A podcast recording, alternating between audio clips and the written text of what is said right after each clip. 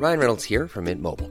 With the price of just about everything going up during inflation, we thought we'd bring our prices down. So to help us, we brought in a reverse auctioneer, which is apparently a thing. Mint Mobile unlimited premium wireless. Ready to get 30, 30, bit to get 30, bit to get 20, 20, 20, bit to get 20, 20, bit to get 15, 15, 15, 15 just 15 bucks a month. So, Give it a try at mintmobile.com slash switch. $45 upfront for three months plus taxes and fees. Promo for new customers for limited time. Unlimited more than 40 gigabytes per month. Slows. Full terms at mintmobile.com. Bonjour à tous et bienvenue à l'heure des pros ce matin. C'est un cas d'école à la française. Certains regrettent une immigration trop forte, d'autres souhaitent une immigration zéro. Mais dans le même temps, 6 employeurs sur 10 dans les secteurs de l'hôtellerie, la restauration ou le bâtiment ont du mal à recruter du personnel et embauchent une main-d'œuvre étrangère. D'où l'idée de Gérald Darmanin, annoncé hier dans le journal Le Monde, régulariser les sans-papiers qui travaillent, créer un titre de séjour spécifique pour les métiers en tension. Cas d'école à la française, disais-je, et si je voulais être caricatural, je dirais que les immigrés font un job que les Français ne veulent plus faire. La régularisation des sans-papiers illustre les paradoxes, incohérences, mais aussi nécessités de la France. Il y a les idéologues et les pragmatiques. Certains discours se heurtent à une réalité. Mais la vraie question, pourquoi les Français ne veulent-ils plus travailler? Trop gâtés? Trop protégés? Trop assistés? Je vous laisse répondre à cette question. Mais ne- ça commençait bien, hein, Laurent Geoffrin. Oui, ça a mal fini. ça a Hein. mal terminé. Ça a mal terminé. Audrey Berthaud. Ça pouvait pas durer. Ce féminicide à Meudon, dans les Hauts-de-Seine, un homme est sorti de chez lui euh, hier, un couteau à la main, en criant ⁇ J'ai tué ma femme Euh, Deux enfants euh, du couple étaient présents au moment des faits. La mère de famille est décédée. Le tueur présumé, a été interpellé placé euh, en détention. La sous-direction de la police judiciaire du 92 a été saisie euh, de l'affaire.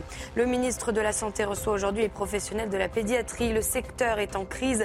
Les conditions de travail sont insatisfaisantes et le manque euh, de personnel se ressent de plus en plus. Hier, lors d'une visite à l'hôpital Necker, François Braun a promis un grand plan sur l'avenir de cette filière qui sera proposé au printemps. Et puis du football et l'élimination de l'OM en Ligue des Champions. Marseille tombe de haut en s'inclinant 2 buts à 1 face à Tottenham. Quatrième de leur groupe à la fin de ces phases de poule. L'OM est donc éliminé de toutes les compétitions européennes. Hélas, euh, ce matin, Eugénie Bastier, Eric Nolot, Laurent Geoffrin et Dominique Jamais sont avec nous et notre ami Florian Tardif, que vous connaissez. Euh, cas d'école à la française, disais-je, régularisation des sans-papiers qui travaillent. Qui travaillent. Euh, C'est important de le préciser. Voyez le sujet de Thomas Chama et on en parle. Alex Cado est arrivé du Cameroun à Paris il y a 4 ans. Après un apprentissage en alternance dans les cuisines de ce restaurant,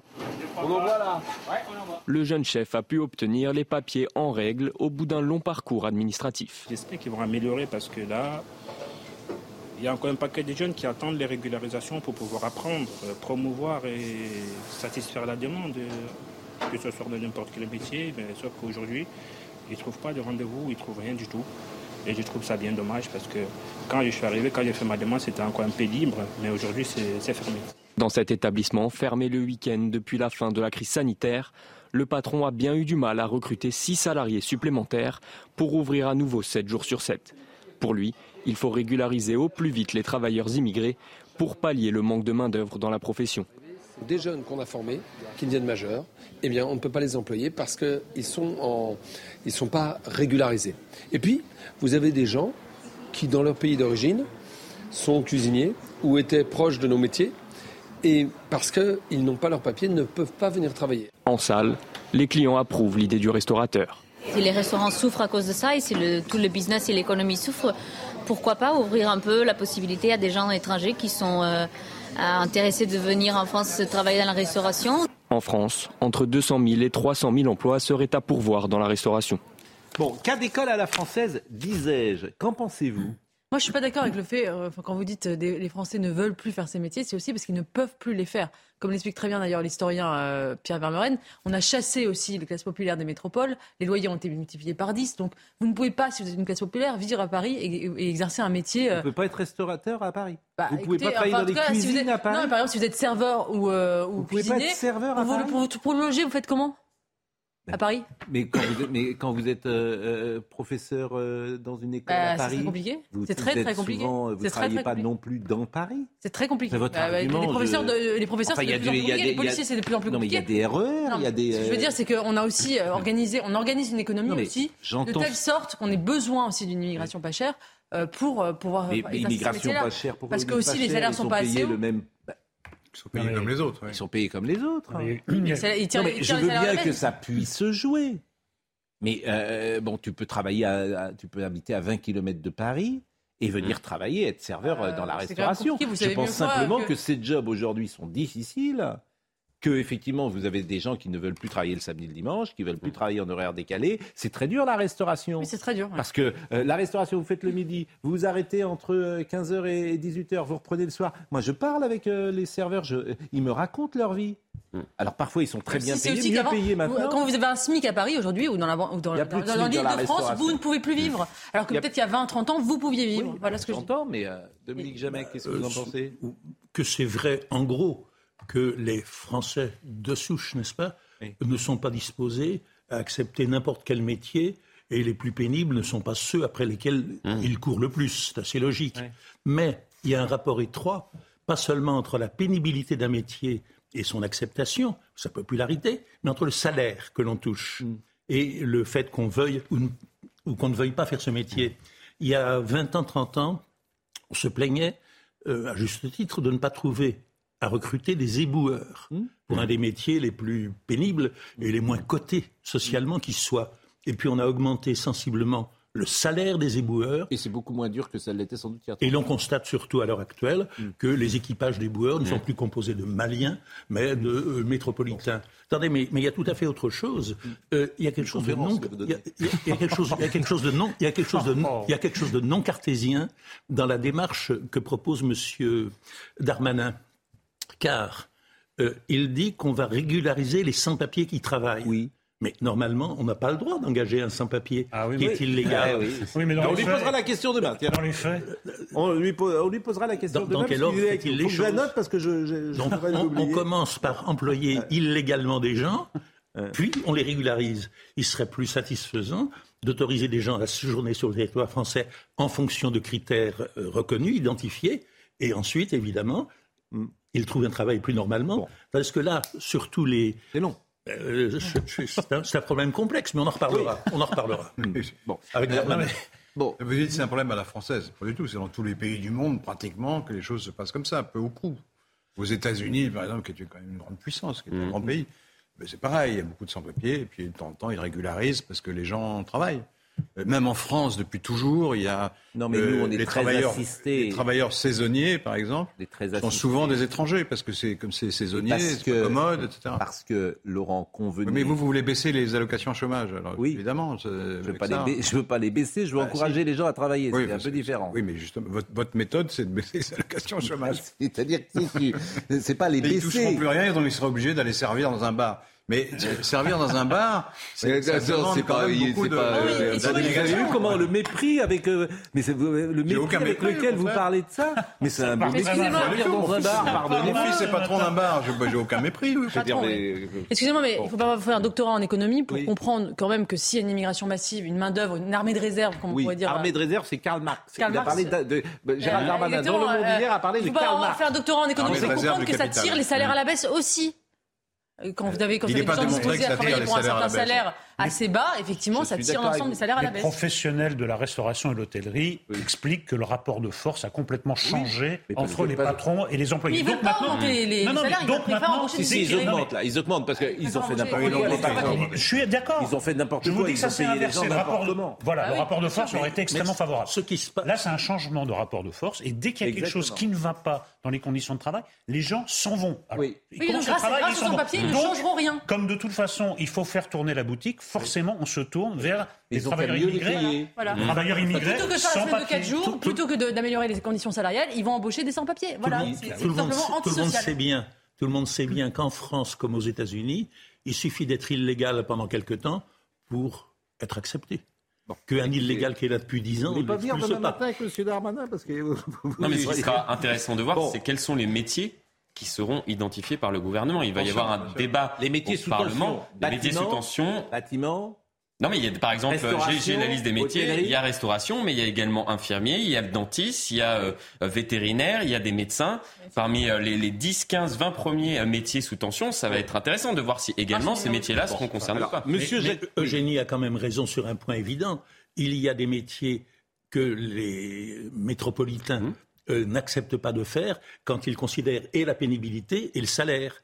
Et euh, les salaires qu'acceptent les illégaux, les sans-papiers, sont des salaires que n'accepteraient pas les légaux. Mais je suis d'accord. Mais d'abord, euh, les patrons, effectivement, de l'hôtellerie ou de la restauration ont pendant des années peut-être tiré euh, sur euh, Oui, la oui, corde. là- là, ils sont mal payés, bien sûr. Donc ils ont aujourd'hui euh, le boomerang qui leur revient dans la figure. Ça, c'est la première chose. Et puis peut-être que les Français sont trop gâtés, trop assistés, etc. Il faut les encourager à travailler. Peut-être, et notamment ils ne font pas par les allers-retours. Dans ce métier, il y a beaucoup d'allers-retours. Les types bossent trois mois et puis ils se mettent trois mois au chômage. Non, il y a un moment, euh, quand on te... Mais les Français, pour diverses raisons, n'acceptent pas de faire n'importe quel travail pour n'importe quel salaire. Excusez-moi, cet aller-retour est la contrepartie d'un métier très très pénible aussi. Enfin, très très pénible. Ah oui, oui, un euh, métier, quoi. C'est un métier très. Tous, les métiers. pénible. Je veux dire, c'est pas non plus euh, être Si, dans la si, si, restauration, avez c'est pas très pénible. Je dis pas que c'est simple. C'est pour ça des horaires les quand même très, très difficiles, c'est un métier physique. Non, c'est difficile. Mais, mais vous avez raison que c'est difficile. À cause des horaires. Hein. Mais vous, je, que je vous le répète. d'ailleurs, quand vous bossez euh, tôt le matin. Et ce qui, me dérange, C'est un climat travaillé, c'est parfois difficile, Laurent Geoffrin. Je sais que vous, Vous vous remerciez. travaillez- Mais bon, c'est plus difficile que de d'être me à la le dire, télé. oui, je n'avais jamais remarqué ça. Mais, mais non, mais écoutez, c'est très difficile. Et ben, C'est un climat aussi de dire aux gens, si vous leur dites en permanence c'est difficile, c'est aussi valorisant, ça peut être intéressant, ça peut être euh, de travailler, c'est aussi un objectif, et puis bah, tu peux t'élever par le travail, etc. c'est un certain climat. Vous voulez qu'on écoute Non, mais dans la liste de professions, il y a des choses assez Le- pénibles quand même. Bah, Oui. Par exemple, on cherche le bâtiment. Voilà, le bâtiment, c'est quand même un métier très pénible. Oui. Et ça fait très longtemps qu'il y a des sans-papiers qui sont. euh, Mais le problème dans la- engagés le pour problème dans boucher ce les que dit me- Bien sûr. Docteurs dans les, dans, les, dans les zones rurales, on ne trouve plus de Français. Ça fait quand même très longtemps qu'ils viennent ou d'Afrique ou des pays de l'Est, etc. fait, il faut obliger, parce euh, que les c'est des conditions assez pénibles, il faut le reconnaître quand même. Les prêtres également. Mais oui. Alors, euh, là, j'ai un témoignage. J'ai un témoignage d'un hôtelier. Je ne vais pas le citer. J'ai un témoignage d'un hôtelier. Je ne vais pas le citer, sauf s'il me dit, euh, me donne l'autorisation. Il me dit, comme vous le savez peut-être, je suis hôtelier. Euh, le vrai problème est celui de Pôle emploi. Après une saison, c'est vrai, fatigante, vous pouvez bénéficier de l'assurance chômage, même si votre employeur souhaite vous garder. C'est ce que je vous disais, Laurent Geoffrin. C'est pas un problème de droite ou de gauche, mais de morale, de justice et de bon sens. L'argent qui va vers ces salariés qui pourraient travailler ne va pas à ceux qui en ont vraiment besoin. Que pensez-vous de cela? Eh ben, ils ont qu'à De faire ce que je CDI. vous dis là. Non, mais ça, c'est très pas- intéressant. Non, mais il y a déjà des contrôles, il ne faut pas croire que ça se fait. Mais non, mais là, c'est légal. Mais pourquoi ils se mettent au chômage Parce qu'ils sont en contrat court. S'ils étaient en Mais CDI, je vous répète, le vrai problème, Voilà. après une Ah non, saison CDI, fatigante, vous pouvez Oui, Mais est-ce qu'ils bénéficier sont en la... CDI, ces employés Non, sinon, sinon ils ne peuvent pas démissionner. et, euh, ils n'ont pas de chômage s'ils démissionnent. Donc ils sont en contrat court. C'est un argument effectivement qu'on peut valoir. En tout Non, cas, ça fait parler. conventionnelle où on peut. Oui, Ça- mais ça fait parler. que les- les- on- Alors, les- les- les- euh, on a besoin des gens. Le... Autre message, alors là je peux la citer parce que euh, c'est euh, parce que beaucoup de gens nous regardent, vous savez, le matin. En fait, la Tant France mieux, tant mieux. Rachida Dati qui m'écrit. Alors, alors la- sont censés travailler normalement? C'est vrai, d'ailleurs. Souvent, je suis d'accord. Oui, avec vous posez des questions après. Mais Moi, je vous donne la réponse. mais, mais, Mais regarde la télé. Mais c'est la pause. Chômeurs. Souvent, je- il y a des gens qui disent Mais je leur dis, mais qu'est-ce que tu fais le matin? Je dis, T'as rien à faire que de regarder à la Je télévision. sais pas si c'est le 9h30. message à faire passer. En même temps, je suis content. Je suis content. Moi, j'aurais pas abordé ce point-là. C'est un faux sonore. Ils, ils sont Bon, la circulaire, s'il vous plaît, la circulaire VALS permet d'être régularisée au bout de 5 ans illégale sur notre territoire, dit Rachida Datu. J'ai demandé plusieurs fois l'abrogation de cette circulaire. Silence radio. Voilà. Elle a raison. Madame Et le problème de Darmanin dans cette affaire, c'est qu'il régularise une- un état de fait. Si on fait Voilà. des quotas alors, par euh, métier pour faire venir des gens qu'on a Oui. choisis, c'est pas la même chose que de régulariser des gens qui sont rentrés illégalement sur le territoire. Alors, mais attendez, enfin, une enfin, pluie bon. de messages. Ce sujet fait. Bon, alors là, on me dit également, en, en 2019, dans Valeurs Actuelles, et Emmanuel Macron avait dit il y a des emplois que vous ne ferez plus occuper à des Français, comme le métier de plongeur. Je suis lucide. C'était déjà impossible il y a 40 ans. Je préfère avoir de la migration légale enregistrée sous quota pendant X années plutôt que du travail détaché dissimulé. Mais c'est pas vrai. Ah, qu'on paye... avait dit le président de la République. Oui, mais qu'on paye un plongeur deux fois le SMIC et vous trouverez des plongeurs. Ah. Bon. Mais, vous vous rendez compte ce que ça veut, dire comme vision de la société Ça veut dire qu'on estime que finalement notre société ne peut fonctionner qu'avec des salaires à bas prix occupés par des migrants illégaux qu'on fait venir de pays pauvres pour faire occuper ces métiers-là. C'est une vision quand même de la société absolument monstrueuse. Beaucoup de gens, beaucoup de gens. Vous supposez que l'arrivée d'un migrant est forcément une chose négative. Ah, implicitement. C'est négatif. Mais pourquoi vous dites ça bah, Parce que vous supposez, il faut trouver une solution. Pas, mais, vous, supposez que je suppose ça, cher mais je, euh, vous supposez mal. Pardonnez-moi de vous le dire. Je... suppose simplement qu'il y a des Français qui ne veulent pas travailler et qu'on fait venir de euh, l'immigration et que ça nous coûte de l'argent. Point. On ne fait pas venir, c'est des gens qui sont déjà entrés illégalement. C'est pas oui. Convenez que le bon sens, c'est de dire aux Français, vous bossez.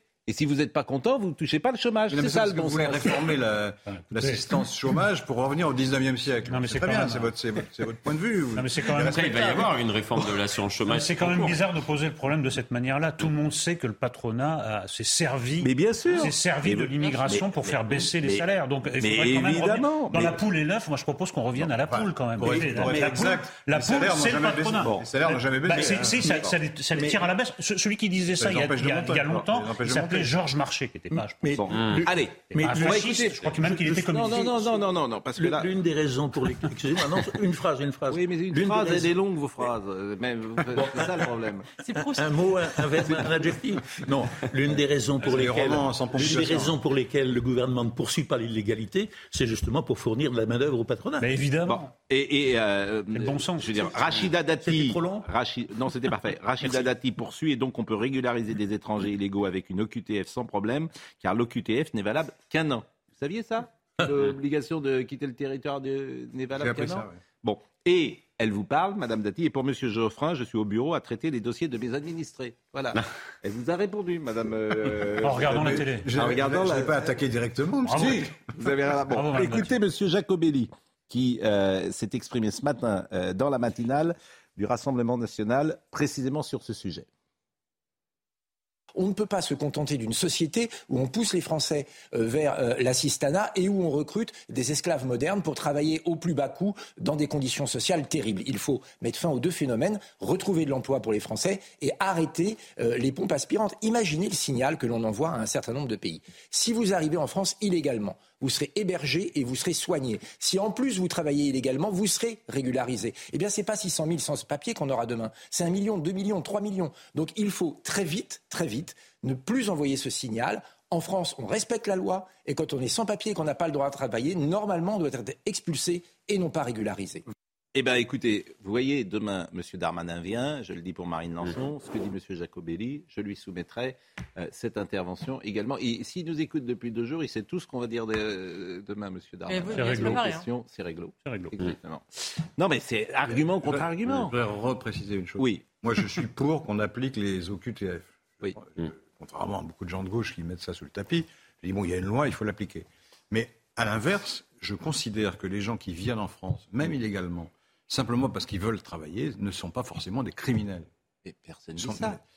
Dire oui, mais c'est illégal. Oui, bah. c'est vrai que c'est illégal, mais enfin, c'est quand même un péché véniel. Les gens, ils viennent travailler, ils ah s'intègrent très bien, ils s'intègrent à la société française. La loi est la loi, il n'avait pas de ben dans la loi. Mais ça, c'est ah, vous avez expliqué ça, vous avez expliqué ça, j'ai fait un euh, péché véniel. Mais personne n'a dit que c'était un délit. Non, mais il n'y a plus de loi. Laurent Geoffroy, c'était un délit. Personne n'a jamais dit que c'était un crime, c'était un délit. Il n'y a plus de loi si on en est là. Je suis pas sûr que ce soit vraiment un délit. Vous savez ce que vous allez bah, nous faire Je vous ai expliqué que j'étais pour qu'on... Euh, quand il y a QTF, qu'on les applique. Vous allez faire un. Mais ce que je dis là, c'est dans la plupart des pays, c'est comme ça. Ce que je vous propose. Moi, je veux bien que vous vous c'est vous allez faire. C'est pas comme ça, on ramène des gens par, centaines de milliers à la frontière. Vous allez faire. très bien qu'il y en a plein qui arrivent. Mais on en renvoie aussi beaucoup plus qu'en France, aux États-Unis. Encore plus un pays d'immigration que la France vous allez faire un petit livre avec euh, les lois euh, qu'on doit appliquer et les lois qui servent à rien parce que c'est un péché. Au contraire, je vous ai dit qu'il fallait appliquer la loi. Vous avez dit tout et son contraire dans la même phrase. Je dis que c'est pas très grave, que si on régularise après, bon, bah, c'est tant pis. Ah bah, on, sur le, qu'être d'accord. C'est pas des cambrioleurs. Ah, on ne peut ah, qu'être d'accord. Les gens qui viennent chercher du travail ou qui chercher de quoi vivre tout simplement. Ce ne sont pas eux les coupables, c'est le gouvernement qui ah n'applique pas son propre loi. pragmatique, est-ce oui. que est-ce que on peut par exemple doubler le salaire de tous les Français hmm. qui veulent travailler dans ces métiers pénibles? Est-ce que c'est viable économiquement? Pour l'instant, c'est pas viable. Donc, en effet, c'est un peu insoluble quand même. C'est complètement soluble. L'exemple de cet hôtelier, je vais le répète et je vous le dis, il faut ouvrir les droits de chômage à des gens qui ont travaillé peut-être sur une Ça, plus une longue partie du problème. période. Ça, c'est une partie du voilà. problème.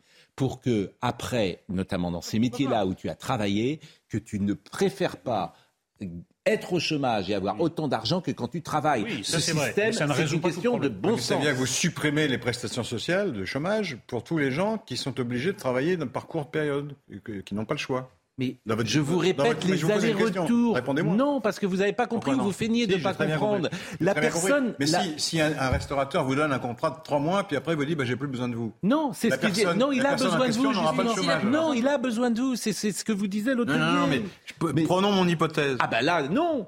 Si, Ah si, bah là, là, non, c'est vraiment faites, du mais comment vous chômage. Pour distinguer ceux qui font exprès. ceux Eh ben, eh ben, eh ben, eh ben, justement, bah, faut oui, mais vous savez pas. Mais bien sûr que si. Mais c'est quoi alors Ben, l'employeur qui vous propose de travailler. À partir du moment où l'employeur, le problème c'est Pôle Emploi. Si l'employeur dit, euh, faut qu'il y ait entre Pôle Emploi et l'employeur euh, une relation, que Pôle Emploi dise, vous en voulez plus de cet employé? Si si, je le veux.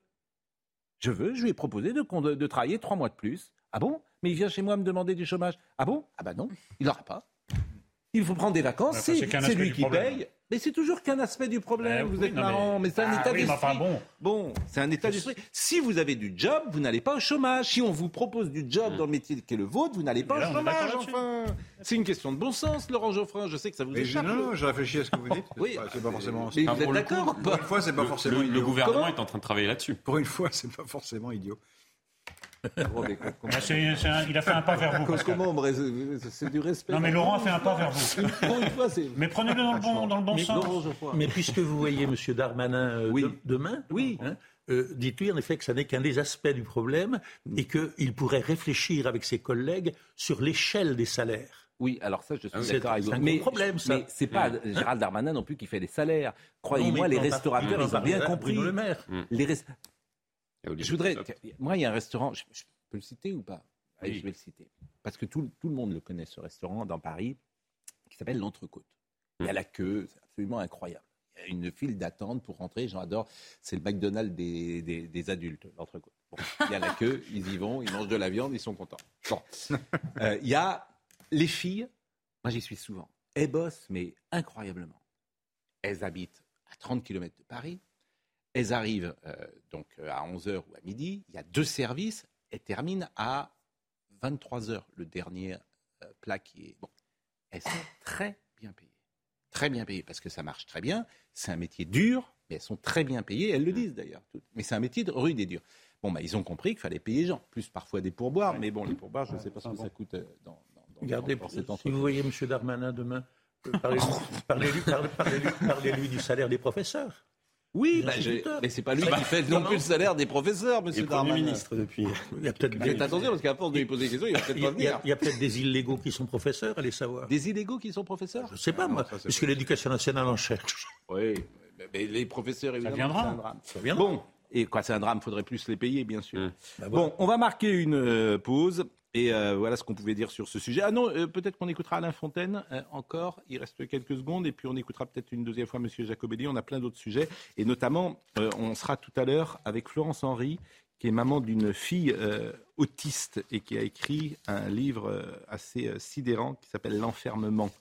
Donc on en parlera. Et puis on sera avec Patrick Mahé également, euh, qui nous parlera des faits divers euh, dans euh, les actualités françaises, les grands faits divers. À tout de suite. Florence Horry euh, nous a rejoint. Elle a écrit la méthode Happy, ma méthode pour vaincre l'autisme. Et je vous ai demandé euh, de venir, madame, parce qu'il il y a ce drame absolu. On a appris hier d'une mère qui a tué son enfant autiste. Mais la particularité de votre présence ici, et on va en parler après le rappel des titres, bien sûr, c'est que vous avez un enfant que vous dites, que vous qualifiez d'ex-autiste. Comme si on pouvait ne plus être autiste. Comme si vous aviez vaincu l'autisme. C'est ça qui m'interroge. Oui, tout à fait, mais euh, je vais me permettre de dire que je ne suis pas la seule dans ce cas-là. Mais c'est un- rarement on reçoit les, les parents qui ont réussi à triompher de ce mal. Et, euh, et c'est pas miraculeux, c'est du travail. Euh, moi j'ai mis 10 ans avec ma fille. Euh, ma fille, elle était si handicapée euh, que les personnes de ma région disaient que qui avaient eux-mêmes des enfants handicapés, on leur disait ben, T'inquiète pas, tu n'as déjà pas une enfant comme euh, celle de Florence. Vous voyez? Et bon, je ne suis pas une héroïne. En fait, je le raconte dans le livre L'enfermement. Ma fille toute petite a été agressée et ça a été un tel choc pour moi que je me suis dit, il faut qu'elle puisse me répéter quelque chose. Et en fait, j'ai commencé à la stimuler comme une maladie, vous voyez, du matin au soir. J'ai commencé à trouver des techniques. et je me suis dit, ben voilà, elle commence à avoir des mots, mais seulement pour pouvoir répéter, il faut aussi réfléchir. Donc j'ai mis au point des techniques comme mon système du cahier pour euh, l'aider à penser. Et au fur et à mesure, au bout de dix ans, ben écoutez, elle est devenue normale. Elle est rentrée à l'école. Si tant est que le mot normal veut dire quelque chose. Sans retard scolaire et elle a fait le reste du chemin toute hmm. seule. Quel âge elle a aujourd'hui? Elle a, elle a 21 ans. Elle, travaille euh, oui, oui, elle m'a aidé à venir. D'ailleurs, elle a conduit la voiture, une partie de la route. Elle, elle est avec vous là? Elle est, dans les, euh, les loges. Elle, elle pourrait parler ou elle euh, Oui, elle pourrait. Bon, il faut savoir qu'elle est en faculté et que personne ne sait d'où elle vient. Elle n'a pas de souvenir. Ce serait possible, mais elle n'a pas de souvenir avant ses 12 ans. Parce qu'en fait, l'autisme, c'est comme si vous n'étiez pas là. Euh, moi, ça fait depuis qu'elle est rentrée à l'école, j'ai demandé à des médecins à ce qu'on étudie mes méthodes. Mm. Voilà, depuis, j'ai aidé de nombreuses familles. C'est pour ça que je suis passée dans d'autres émissions parce que les familles ont écrit, m'ont dit, écoutez, c'est extraordinaire. Alors on va en parler, euh, mais je voulais euh, déjà euh, présenter ce livre. On a décidé hier soir, pour tout vous dire, de vous inviter. Vous étiez à Brest hier soir et vous avez dit je prends ma voiture, je viens parce qu'on vous a proposé de faire un FaceTime. Donc vous avez roulé quasiment toute la nuit pour venir avec nous. Donc d'abord je vous en remercie, mais ça montre aussi votre engagement et votre conviction sur ce sujet, forcément d'être venu nous voir. Audrey Berthaud, il est 9h31. Le gouvernement britannique envisage des options plus radicales face à l'afflux de migrants qui traversent illégalement la Manche. Près de 40 000 traversées ont eu lieu depuis le début de l'année et ce chiffre pourrait atteindre 50 000 avant la fin de l'année. Le pays ne peut pas continuer à être un aimant pour les migrants économiques, a déclaré le ministre d'État à l'immigration britannique. Le déficit public de la France en 2022 devrait être légèrement moins élevé que prévu et ce malgré de nouvelles dépenses destinées à soutenir le pouvoir d'achat. Des recettes fiscales meilleures qu'attendues ainsi que certaines dépenses en baisse permettent de réduire le déficit de 4,6 milliards d'euros. Et puis la France rend hommage au peintre Pierre Soulages aujourd'hui. Un hommage national présidé par Emmanuel Macron dans la cour euh, du Louvre aura lieu. La cérémonie débutera à 15h. Elle sera ouverte au public. Le peintre est décédé il y a une semaine à l'âge de 102 ans. Sur la régularisation des sans-papiers, on va écouter Alain Fontaine dans une seconde, qui est un restaurateur connu et impliqué euh, dans l'univers de la restauration. Euh, Jérôme Béglé me fait passer une information. Dernière rénovation va bloquer la Concorde. Dernière rénovation qui, vous le savez, c'est hum. ces activistes qui, euh, en ce moment, euh, font parler d'eux. Alors, interrompu une représentation de l'Opéra Bastille aussi. Oui, donc on pourra en parler, bien évidemment. Intelligent, donc. Euh, ce, sont, euh, ce sont des informations bloqueraient. Hein. C'est ce qu'il me dit. Euh, Jérôme, il m'envoie en même temps que je vous parle ces infos. C'est des infos qu'il aurait. Je rappelle que il dirige le journal du dimanche. Donc, rénovation, dernière rénovation, bloquerait la Concorde. Écoutez, Monsieur Fontaine, pour terminer sur le dossier régularisation des sans-papiers, et ensuite on change de sujet cette immigration-là positive, constructive et qui veut s'intégrer est importante parce qu'on ne trouve plus dans nos métiers de service des gens qui souhaitent faire un métier qui effectivement est, compliqué et difficile parce qu'on travaille à des heures où les gens s'amusent. Mais attention, il faudra respecter quelque chose et je le dis à tout le monde, nous voulons une main-d'œuvre qualifiée et donc à travail égal, salaire égal et ça, il faudra toujours le respecter et le gouvernement doit surveiller cela et doit encadrer cela. Un avis peut-être différent que je vous lis. On échange la facilité à court terme pour les restaurateurs avec la sécurité à moyen terme et, long terme du pays. Nous sommes devenus incapables de faire ce type d'arbitrage. Depuis 50 ans règne la courte vue. Elle nous tuera, sinon vous, vos enfants, hélas, le verront. Et ce, euh, cet intervenant ajoute, désolé d'être aussi sombre, mais il faut bien que quelqu'un joue ce rôle ah Oui, mais ça n'est pas tenable comme système parce que en fait, vous faites venir une, main-d'œuvre immigrée, vous la payez mal pour, pour faire ces, ces, métiers-là. Ensuite, cette main-d'œuvre, si, cette main si elle s'intègre, monte, progresse dans la société, donc il faut en venir, faire venir des nouveaux, etc. etc. C'est un cycle sans fin, c'est le tonneau des Danaïdes. Ce n'est pas durable, ça n'est pas tenable et ce n'est pas comme ça qu'une société fonctionne sur le long terme. Voilà ce qu'on pouvait dire en tout cas sur ce sujet. Autre sujet, euh, Sainte-Soline, puisque c'est aujourd'hui que reprennent les travaux. Et ce qui nous choque, nous, et on en parlera à M. Darmanin qui est là demain avec nous, euh, je, je vais vous proposer une nouvelle séquence qu'on n'avait pas vue. C'est Linda Kebab qui l'a posée sur les réseaux, où on voit euh, les gendarmes, c'était des gendarmes, comment ils ont été attaqués. Et, et je m'étonne qu'en France, on tolère cela et qu'il n'y ait pas des lois suffisamment dissuasives pour que ceux qui font ça ne le refassent pas parce qu'on va les mettre à l'ombre pendant un certain temps. Voyez la violence de cette séquence euh, dimanche des gendarmes attaqués.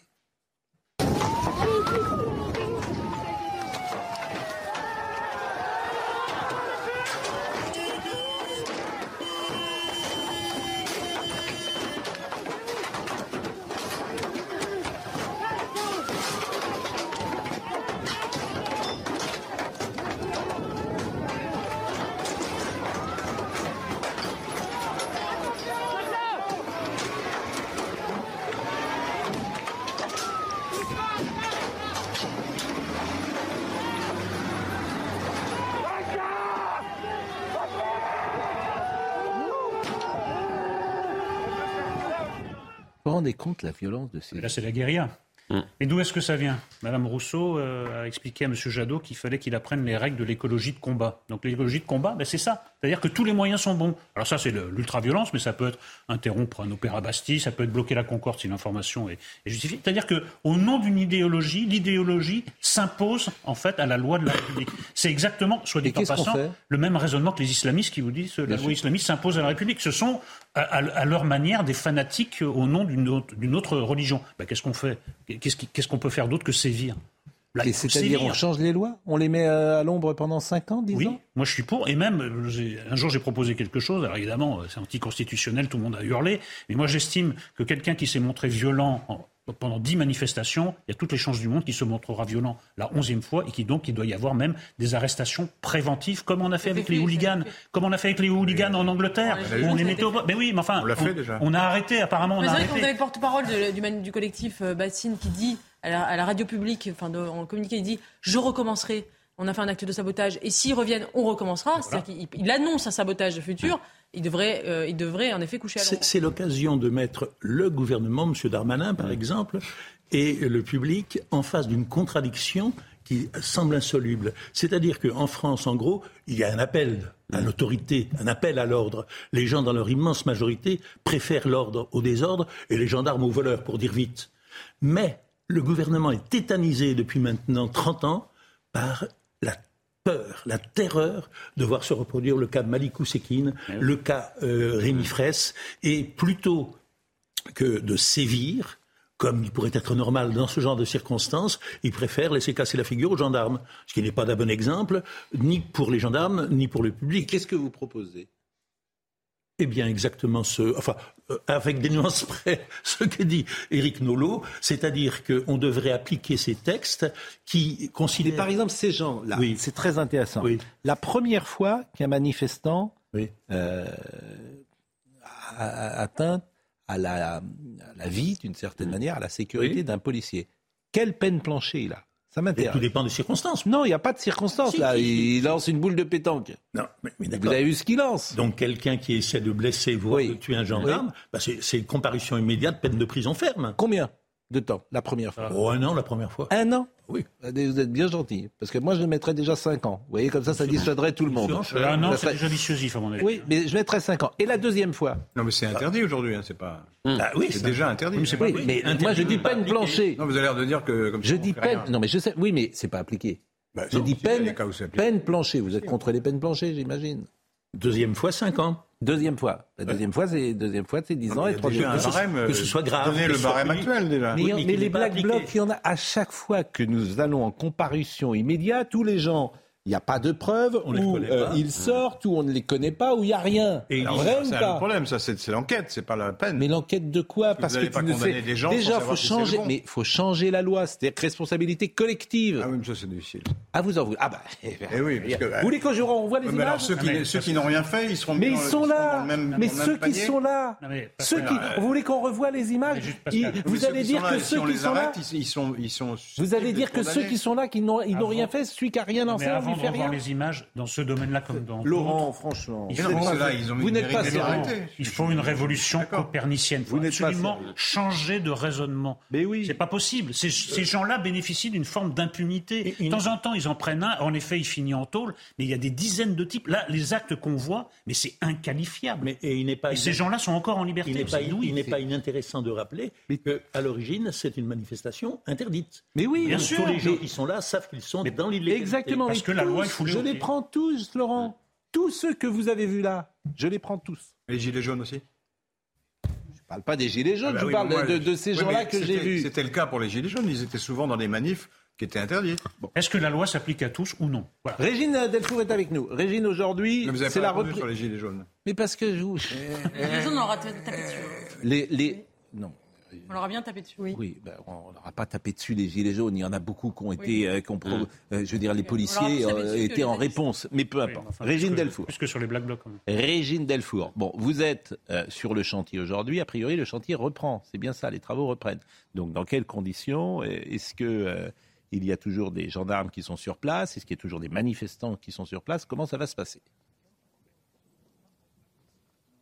Oui, bonjour Pascal. Eh bien, écoutez, aujourd'hui, les travaux devaient reprendre, mais il n'y a pas l'ombre d'un camion. Là, pour l'instant, rien n'a repris euh, sur ce chantier. Nous sommes juste devant. Alors, il y a évidemment euh, des gendarmes. Il y a une centaine de gendarmes qui sécurisent ces 16 hectares. hein, ces 16 hectares, ce chantier. Et euh, les manifestants euh, vont euh, tenir une conférence de presse euh, vers les 11 heures pour euh, pour annoncer en fait, euh, ils dénoncent hein, ce projet.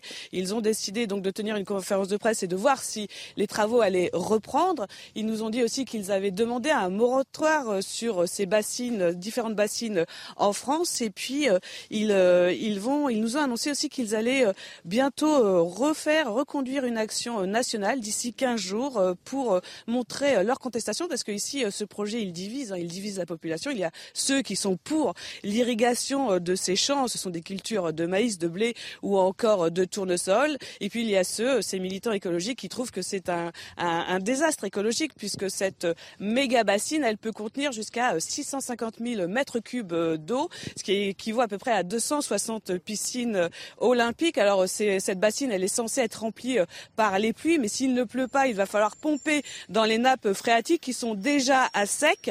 Donc c'est pour ça qu'ils dénoncent ça. Et aujourd'hui, ils reviennent ici, mais ils nous ont dit que c'était ni un rassemblement, ni une action, juste une conférence de presse. Et vous voyez les gendarmes qui continuent d'arriver, Pascal.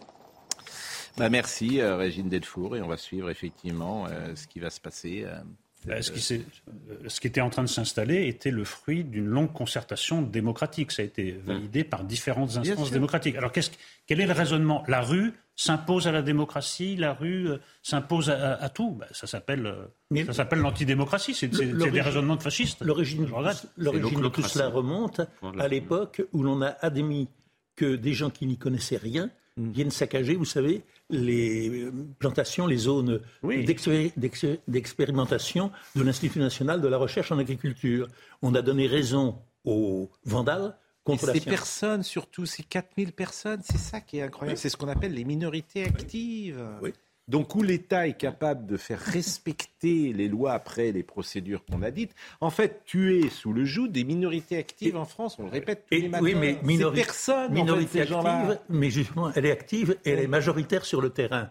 Si les paysans n'étaient pas une espèce en voie de disparition, les agriculteurs d'autrefois n'auraient pas laissé faire Bah oui, mais de tels agissements. Mais ils sont, ils sont une douzaine, Mais ils c'est sont la une guerre civile. quinzaine. C'est la guerre contre civile. 4000. C'est des pavés contre les fourches. Oui, bah, oui, oui. Non, mais, non, mais ça, reflète, ça reflète aussi la disparition de la classe, de la classe paysanne. En France, environ 700 000 personnes sont atteintes d'un trouble du spectre autistique, dont 60 000 personnes dites autistes. 8 000 enfants autistes naissent chaque année, ce qui représente une personne sur 100. Euh, Florence Henry donc, a écrit L'enfermement, dans lequel elle écrit son combat pour sa fille Océane. Euh, cette année, Océane, tu rentres en terminale, écriviez-vous, je voudrais crier ces mots impossibles à tous ceux qui te condamnaient à l'enfermement. Autiste comme irrécupérable, autiste comme anormal, à te voir si vivante, qui pourrait imaginer notre folle traversée Comment deviner l'enfant recroquevillé que tu étais? Tu as été mon combat. Océane et ensemble nous avons gagné la bataille de la vie. On parle évidemment de cela parce que, vous le savez, une mère a, euh, comment dire, euh, oui, a, tué son, enfant. je voulais qu'on écoute Églantine Émeillé. qui apporte également cette voix, puisqu'elle-même a souvent témoigné. Elle a un enfant qui est autiste et elle était hier dans le, sur RTL et je vous propose de l'écouter. Une situation désespérante, vous savez, c'est un enfant que vous, que vous aimez viscéralement, mais dont vous n'avez absolument pas le mode d'emploi. Un enfant qui ne parle pas et qui est tellement en souffrance lui-même parce qu'il est envahi de troubles qu'il ne fait que crier, que parfois s'automutiler, parfois ils sont violents avec d'autres. Moi, je n'ai pas connu ça personnellement, mais je sais qu'il y a des autistes qui n'arrivent plus à s'exprimer que par la violence, tellement ils sont en souffrance et en manque de communication. On ne peut pas rester insensible à un infanticide et, ça reste quelque chose de, terrible, euh, qui, a priori, qui n'est pas justifiable. Rien ne peut expliquer, euh, euh, voilà, le fait de tuer son enfant, mais je pense que si cette maman, en tout cas, l'a fait parce qu'elle était à bout, moi, je, peux comprendre, comme beaucoup d'autres parents autistes. C'est-à-dire que, bien sûr, il est hors de question d'en venir à des extrémités pareilles. Mais en tout cas, s'il y a un cri d'alarme à faire, c'est qu'il faut tout faire pour qu'on évite ce genre de situation. Bon, Florence Henri, vous n'êtes pas médecin. Non. Bon. Et en même temps, et c'est ça qui est très compliqué, euh, j'imagine que certains médecins vous diraient que votre enfant n'était peut-être pas euh, diagnostiqué autiste comme d'autres, j'imagine. Non, j'ai eu les diagnostics, j'ai le papier. Euh, d'ailleurs, sinon, je n'aurais pas été édité dans un, chez un, éditeur important. Euh, mais quand on a vu les résultats, parce qu'on m'avait dit de toute façon, vous n'y arriverez pas, et quand j'ai commencé à avoir des premiers des premiers mots, quand elle a commencé à écrire son prénom, on m'a dit... C'est-à-dire que de 0 à 12 ans, votre fille ne parlait pas? Alors c'est beaucoup plus complexe. Euh, on en fait, moi, ma méthode, elle est basée sur, euh, sur la lecture. Voilà, mm. elle a commencé à avoir son premier son A. C'est pour ça que j'ai appelé la méthode API. Ce que disait Pascal, est-ce que votre méthode, c'est euh, une méthode universelle ou est-ce que ça dépend des cas d'autisme, ça dépend de la gravité ou de la nature de l'autisme? Alors, dans, ma méthode, dans ma méthode, j'ai mis en place, par exemple, le système du cahier qui peut s'adapter à tous. Mais il y a autant c'est quoi le système du cahier bah, En fait, c'est ce que j'avais dit dans une émission, parce que moi je donne toutes les informations. C'est des séries de textes en fait, mm. qu'on répète euh, sur euh, les 15 jours des, euh, précédents. Et on, devient la petite voix, la petite voix qui mm. vous parle. En fait, on, conditionne l'enfant ou même l'adulte. Mais il y a peut-être autant d'autisme que d'autistes. Je, vais aussi revenir sur vos chiffres parce qu'ils mm. ne sont pas tout à fait exacts. Il y a des années, oui, il y a 8-10 ans, effectivement, c'était 1 sur 100. Aujourd'hui, c'est 1 sur 50. Et il faut savoir que pour avoir le diagnostic, il faut déjà être bien atteint. Hmm. Donc en fait, les chiffres sont plus graves que ça. Aujourd'hui, c'est pas rare d'en voir un ou deux par classe. Hmm. Et le sentiment que vous avez, c'est que votre méthode pourrait s'adapter à tous les autistes? Euh, je pense que le système du cahier pourrait aider énormément de monde. Alors moi, dans ma méthode, j'ai même fait des illustrations pour que ce soit les parents eux-mêmes. Mais aujourd'hui, les spécialistes euh, vous disent non, c'est pas, euh, c'est pas possible, ça n'existe pas. Déjà, vous n'avez même pas le droit d'apprendre l'alphabet s'ils n'ont pas la compréhension. Vous passez pour un fou. Alors, est-ce que parmi les gens qui vous ont contacté, est-ce qu'il y a des résultats aussi spectaculaires que votre fille Océane, qui, quand je vous écoute, elle est partie passer de tout à rien ou de rien. Accepterait de venir. Hein, oui, euh. mais quand je vous écoute, j'ai l'impression Oui, mais j'ai mis 10 ans et dans une hyperactivité parce qu'il faut savoir que je suis euh, quelqu'un qui va vraiment. Euh, qui, qui, ne s'arrête pas. Oui, mais est-ce que vous avez eu, est-ce que vous, avez connaissance de résultats identiques dans d'autres J'ai des résultats sur des temps courts, mais je n'ai pas encore le recul de 10 ans. Euh, par contre, sur des Parce temps. Que le livre est sorti il y a combien de temps euh, ben, En fait, euh, j'avais écrit l'enfermement il y a mm, des années, mais ma méthode, elle était, elle était dans mes cellules. Si vous voulez, je faisais les choses spontanément, mais il m'a fallu 2-3 ans avant de réussir à l'écrire. Si vous voulez, quand quelque chose est euh, est, est tellement instinctif, c'est très dur pour moi d'expliquer. Au début, sur le premier livre, il y a beaucoup de gens qui sont venus me voir en me demandant comment on peut faire asseoir son enfant. Mm. Je donnais toutes les informations sur la demande. Et on me disait, voilà, j'utilise telle méthode, je donnerai pas les noms. Et je disais, bah, à 15-16 ans, tu auras un problème. Il faut mettre en place un système. Mais pourquoi les spécialistes sont-ils réticents? Mais écoutez, moi j'ai atteint des groupes, euh, les comités scientifiques ont refusé, alors qu'en fait, je peux expliquer, c'est ce que je disais, je peux expliquer euh, de manière logique ma méthode. En fait, elle est juste logique. Pourquoi j'ai mis en place le système de cahier Qu'est- Qu'est-ce qui m'a fait euh, penser que ça pourrait marcher euh, Vous voyez? Et j'ai des résultats d'ailleurs. euh, J'ai même mis en vidéo quelques résultats sur des temps courts. Par exemple, cette mère qui a tué son enfant, Mm. c'est parce qu'il y avait une hyperactivité et des comportements euh, terribles. Elle a, elle a été à bout, comme beaucoup de familles. Vous voyez, beaucoup sont comme. euh, j'ai- même envoyé à votre assistante un témoignage que j'ai reçu hier soir. C'est non-stop, mais moi, je- je- j'essaie de donner du courage parce qu'il y en a qui n'ont pas un enfant autiste, ils en ont deux. Il faut imaginer. Euh, et le problème, c'est qu'on n'apporte pas l'espoir. Résultat, euh, les gens ne, ne croient pas que c'est possible et ne vont pas commencer à travailler. Vous voyez? Moi, tous ceux qui ont commencé, même c'est cahier, j'ai dû oublier, euh, les, j'ai dû les, les pousser pendant une semaine, dix jours, à, à essayer ces techniques qui sont toutes simples. Ils peuvent le Et faire. si c'est aussi eux. simple, ça revient à la Mais même après, question qui est en boucle. Quel est le problème euh, Pourquoi les spécialistes ne vous écoutent-ils pas? Si votre méthode est reproductible, pourquoi ne l'enseigne-t-on pas? C'est toujours les mêmes questions. Bah écoutez, en France, c'est ça. Il y a d'autres. Moi, je- de- ça fait des années que je combat. J'ai vu des gens qui avaient créé des choses. Bah, Mm. on leur laisse pas de place. hein. Vous savez, on est dans Pour un. quelle raison donc? Ben oui, mais c'est- Euh, quelle, bah, est- on quelle est serait pas la dans un monde où on est euh, Quelle est la- forcément poussé à la guérison. hein. Euh, je m'excuse, moi maintenant j'ai une j'ai une vision assez négative de ce qu'est la société. Euh, tout est business. Euh, D'ailleurs, ça rapporte énormément hein, à beaucoup de gens. Ce qui est Euh, ennuyeux, c'est qu'on verse à chaque fois dans des analyses, entre guillemets, complotistes pour justifier quelque chose. Parce que ce que vous diriez, c'est que les médecins se seraient mis d'accord Non, pour ne pas soigner l'autisme, pour faire du business. Non, non, je mais c'est beaucoup euh, plus simple je le que résume ça. C'est-à-dire qu'on est, on a été conditionné, parce que tout est conditionnement. Hein, maintenant, en plus avec mes méthodes, maintenant c'est sûr. Je, je, je vois plus des gens. Vous savez, même moi, pour moi, les partis politiques, ça n'existe pas. C'est juste le cerveau qui a été conditionné d'une telle manière Mm. euh, et qui part dans un chemin. Donc en fait, je suis extrêmement tolérante sur plein de choses euh, à cause justement de mon travail. Hein, Et je prétends qu'on peut reformer un esprit. Et je vais même vous dire qu'avec les études euh, de conditionnement qui existent, parce que euh, on conditionne les populations, je pense que ces méthodes sont déjà En tout cas, ça marchait pour Océane, mais on est d'accord Mais quels sont, qu'Océane. quels sont les arguments de ceux qui...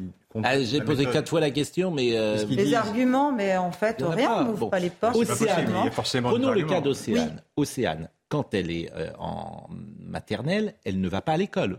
Euh, J'ai essayé, mais elle a été Elle agressée. On n'a plus d'école. euh, Elle ne rentre pas en. CP, CE1, elle fait pas tout ça. C'est ce qui va être notre chance, puisque je vais m'enfermer avec elle et ma deuxième aussi. Donc elle est vraiment, elle est, euh, je veux dire, c'est un cas qui n'entre pas dans, dans- dans les cas classiques des enfants qui sont scolarisés. Nous sommes d'accord. Ah mais euh, heureusement. Bah, Oui, D'ailleurs, vous savez ce que je Non, mais c'est important de dire, il y a- elle n'y allait pas, dire, il y a des refusée. familles que j'aide. Oui. Euh, le gosse, en une semaine, euh, 8-10 jours, on peut arrêter les comportements autistiques euh, graves. Mm. Non, mais par contre, c'est un travail intense. Par contre, dès qu'ils vont retourner dans un milieu où il y a plein d'enfants, les comportements vont revenir. Et on ne devrait pas les 12 envoyer ans- tous à l'école. hein. Part- aussi, c'est un drame. Oui. Non, mais j'en profite parce que c'est tellement grave. Moi, Bon, et à partir de 12 ans, dites-vous, les choses vont changer. Et aujourd'hui, elle est en fac. Oui, bon, euh, ce sera pas. Ah, elle est en fac, elle, est- elle a eu sa licence de mathématiques et elle est en dernière euh, année de licence d'informatique. Et personne ne sait d'où elle vient. D'ailleurs, il y en a qui font des blagues des fois sur l'autisme. Elle, elle, elle, elle est, euh, voilà, elle sourit doucement. Mm. Et elle avait été, je le répète, diagnostiquée médicalement par euh, la faculté. J'ai d'ailleurs le si médecin qui a. Et, qui alors, il y a plusieurs autismes. euh, C'était autisme. Bah, elle avait l'hyperlaxicité, c'est-à-dire que sa main touchait euh, son bras dans les deux sens. Mm. C'est le, voilà, c'est les autistes de haut niveau. Après, ils sont tous différents. Bien sûr. Sauf que cette méthode, ces méthodes de surstimulation fonctionnent pour tous. En tout cas, c'est comme les, les, les champions olympiques. Comment est-ce qu'ils ont eu la médaille? Mais c'est en s'entraînant des heures et des heures. Bah, c'est pareil. Sauf qu'aujourd'hui, comme officiellement on ne sort pas de là, il n'y a pas de raison de mettre en place les choses. Et c'est ça mon combat. C'est ce que je. On voulait vous donner, moi, je, suis suis allée toujours sensible à donner la parole aux uns aux Je autres. suis allée voir beaucoup de monde Oui. et, et j'étais un peu une idéaliste. Vraiment, moi, je me suis dit, ça va être magnifique, je vais amener tout ça, ça va être. Euh, eh ben, je m'attendais pas à avoir euh, ces retours. C'est-à-dire. euh, Bon, la pause. La pause, euh, restez avec nous. Je remercie Florian Tardif. On va recevoir Patrick Mahé qui va nous parler des faits divers des années 50 à nos jours. Quel est, au fond, le fait divers le plus marquant de l'après-guerre, depuis l'après-guerre? L'affaire Grégory. Je pense. Euh, je pense aussi. Euh, la pause à tout de suite. Technique, oui. Les faits divers. Patrick Mahé, Paris Match, des années 50 à nos jours. Et on en parlera ensemble parce que ça nous passionne, les faits divers, toujours. Est-ce que ça révèle la société ou pas? Est-ce que ça nous dit quelque chose ou pas? Ça dépend de la nature des faits divers. Voilà, c'est toujours un débat qu'on a. Mais Euh, je préfère les appeler d'ailleurs faits de société, parce que ça nous ramène justement, c'est le réveil. Oui, enfin, Ces faits divers sont aussi des faits de société. Oui, enfin vous l'avez appelé faits divers. Ce sont des hein, faits divers. la une de Oui, parce que c'est l'appellation convenue, faits divers, que nous appelons faits également de société.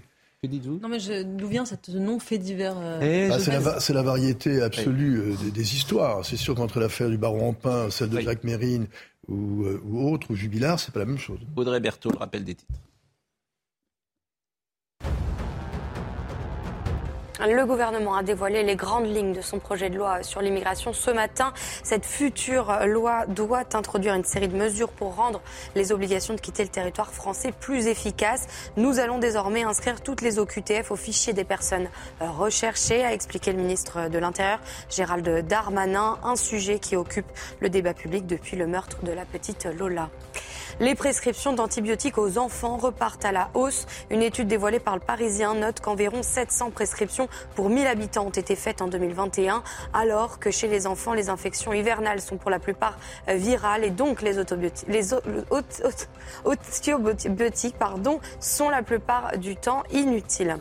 Et puis les élections législatives en Israël, 20% des bulletins ont été euh, dépouillés pour le moment. L'ex-premier ministre Benjamin Netanyahou est en tête des sondages. Il serait crédité de 30 ou 31 sièges sur les 20 euh, du Parlement contre 22 à 24 pour le parti du Premier ministre sortant. On voulait donner la parole à Florence Henry ce matin, qui a donc euh, publié d'abord l'enfermement et la méthode Happy. Elle a donné sans doute un peu euh, d'espoir aux parents qui ont un enfant qui souffre d'autisme. Qu'est-ce qu'on peut leur dire ce matin à ces parents qu'une solution existe pour que leur enfant ne soit plus demain un autiste C'est ça le message? Le message, c'est que quand on stimule euh, euh, quotidiennement un enfant, on arrive à des progrès extraordinaires. Et ils le font, j'imagine, les parents. Mais, euh, mais on perd espoir. C'est très dur. Pendant, on travaille un peu sur une semaine, dix jours, mais au bout d'un moment, on s'épuise parce que finalement, on se dit les progrès sont tellement minimes. Mais sauf que des petits progrès euh, euh, accumulés tous les jours, et ben, au bout d'un Il n'y a moment, pas de retour en arrière. Euh, si on renforce, si vraiment on fait un travail, c'est là mon système du cahier, j'ai dit, hein, c'est Mm. des textes quotidiens, il n'y a même pas besoin de prendre ma méthode, hein, c'est juste un... ça- vous, vous prenez euh, cette petite voix, vous devenez cette petite voix avec euh, votre enfant, vous faites un texte par jour, vous relisez les textes avant, et d'ailleurs ça marche même pour autre chose que pour l'autisme, parce qu'il y a des parents qui ont des problèmes avec leur enfant, ils ont essayé ça, ils m'ont dit mais c'est bizarre, bah, j'ai dit bah oui. voilà, c'est tout simplement... Le fait divers. Le fait divers avec euh, Patrick Mahé. Qu'est-ce qu'il nous dit de notre société? Alors, on va voir, par exemple, euh, on en a parlé euh, ces derniers jours, un migrant libyen de 28 ans a tenté d'étrangler une dame âgée et handicapée après s'être introduit chez elle dans la nuit du 21-22 octobre dernier à Bretigny-sur-Orge en Essonne. Jugé, il est ressorti du tribunal avec une peine assortie d'un sursis. Ce qui avait fait d'ailleurs réagir Mathieu Vallet, la victime, puisque Mathieu Vallet avait dit, écrit, vous le connaissez, c'est qu'un syndicaliste policier, il avait écrit, arrivé depuis cinq jours en France, un Libyen étrangle et frappe une dame de 68 ans lors d'un cambriolage. La police arrive vite, là encore, il frappe violemment un policier. Ce voyou venait de faire un cambriolage juste avant. Bilan, un an de prison avec sursis, remise en liberté. Les faits ont lieu à Sainte-Geneviève-des-Bois. Le 22 octobre, le tribunal n'a pas retenu les violences sur le policier. Malgré cinq jours d'ITT, le témoignage d'un autre collègue, le prévenu n'avait pas de casier judiciaire, il était en France depuis cinq jours. Comme le disait Charlotte Dornelas hier, c'était heureux qu'il n'ait pas de casier judiciaire. Mais avec une telle réponse, comment s'étonner des récidives? Donc ça, c'est un fait divers qui nous dit des choses de notre société. Et il se trouve que les équipes de CNews ont retrouvé la dame qui a été étranglée. Je vous propose de voir le sujet de Vincent Farandez. Il est aux alentours de 3 heures du matin, dans la nuit du 21 au 22 octobre. Rosemary, allongé sur son canapé, se lève pour aller se coucher. J'étais couché ici, j'étais allongé ici. Et je me lève et je m'assis. Et quand je m'assis, je vois, je, vois, je vois le monsieur planté là, de dos, de dos, parce qu'il avait la capuche et il avait le sac à dos. Je me suis levée, j'ai avancé ici, comme ça. Et j'ai posé la question. J'ai dit, monsieur, qu'est-ce que vous faites chez moi? Il m'a fait comme réponse, je cherche où dormir. Rosemary ordonne alors à son agresseur de sortir lorsqu'il lui saute au cou. C'est en entendant les cris que le mari de la victime fait fuir le cambrioleur. J'avais du mal à, respirer et si, euh, si mon mari n'ouvre pas la porte, ben, je ne serai plus de ce monde. C'est tout simple. Dans sa course, l'assaillant tombe sur des policiers. Il est arrêté. Il aurait en fait cambriolé deux maisons ce soir-là. La procureure réclame 18 mois de prison ferme, mais à cause de propos décousus et d'une grève de la faim notamment, il écope finalement d'un an de prison avec sursis. Une décision incompréhensible pour Rosemary. L'agresseur affirme par ailleurs être arrivé en France cinq jours avant de passer à l'acte. Ce qu'on sait effectivement du prévenu, il est né à Tripoli, il dit que ses parents ont été tués par des terroristes, il affirme être arrivé en France cinq jours avant le cambriolage. Lors de son arrestation, il a été trouvé en possession de plusieurs objets volés, en provenance d'une autre maison cambriolée la même soirée, euh, et son casier judiciaire, je le répète, est bien. Il est dans la nature. Mais en, vous entendant, en entendant le reportage, je me posais une question, je n'ai pas vu la réponse jusqu'à présent. Est-ce qu'il avait un casier judiciaire, si ça existe, en Libye? Bah, ça, je pense que je. La, justice n'est pas curieuse. Bon, en tout cas, ce fait divers, par exemple, c'est alors c'est un fait divers dont on ne parlera pas évidemment parce qu'il est tellement banal euh, qu'on n'en reparlera évidemment pas. Qu'est-ce qui fait Est-ce qu'il y a des ingrédients qui fait qu'un fait divers entre dans une mémoire collective bon, Celui-ci euh, précis, c'est une affaire de justice plus que de police, on le voit bien. Parce que la police est là, la police l'intercepte, et mm. après il est remis à la justice, mm. qui en fait ce qu'elle en fait, ce que vous avez traité. Ce qui fait que les faits divers restent dans la mémoire collective, c'est lorsqu'ils touchent en fait un peu à, tout le monde, presque à la société, et à l'œil, au regard du voisin et du voisinage. L'exemple le plus flagrant pour moi de toutes les histoires, c'est l'affaire Grégory. L'affaire Grégory sur la Vologne fera 12 couvertures de Paris Match, mais toute la presse va, va en déballer, va la déballer, va durer des années opposera, euh, je parle sous le contrôle de Laurent Geoffrin, euh, un face-à-face euh, extraordinaire entre Marguerite Duras d'un côté, qui fera sublime, tellement sublime pour à l'encontre de Christine Villemin. Sublime. forcément sublime. Contre, Elle dit que c'est la mère qui a tué. Contre Jean Co, qui, à Paris Match, fera son plaidoyer pour une femme traquée. Mm. Donc déjà, on voit le niveau de ce fait divers, mm. qui repose sur des bases et sur des ingrédients euh, pratiquement de films de l'occupation. Mm. On peut retomber sur le Corbeau, par exemple, euh, en 43. C'est l'histoire des, lettres qui a Les lettres anonymes. Ça ressemblait au Corbeau. Et puis le milieu dans lequel ça se passe, parce que c'est un milieu de gens qui sont assez modeste dans l'ensemble. Or, il y a de la jalousie dans un clan. Hmm. Le clan, le clan des, des Villemains est soudé par la haine. Je suis d'accord, mais j'ai l'impression que vous oubliez l'essentiel. Non, non, attendez, l'essentiel, c'est quoi qu'au début. L'émotion. Non, c'est qu'on ne sait pas. On ne sait pas. Ah bah oui. L'essentiel, c'est ça. C'est que si on avait su tout de suite, ça s'arrête. Mais on est dans le cold case qui dure depuis 1984. Mais, c'est ça, l'essentiel. C'est comme l'affaire Dominici. Exactement. C'est-à-dire que le point commun, c'est qu'on ne sait pas. Si vous enlevez le mystère de ces affaires-là, elles tombent. L'affaire de Dominici, juste rapidement pour la situer, parce que forcément les téléspectateurs ne savent pas forcément. Gaston Dominici, ce sont les années 50, le début des années 50.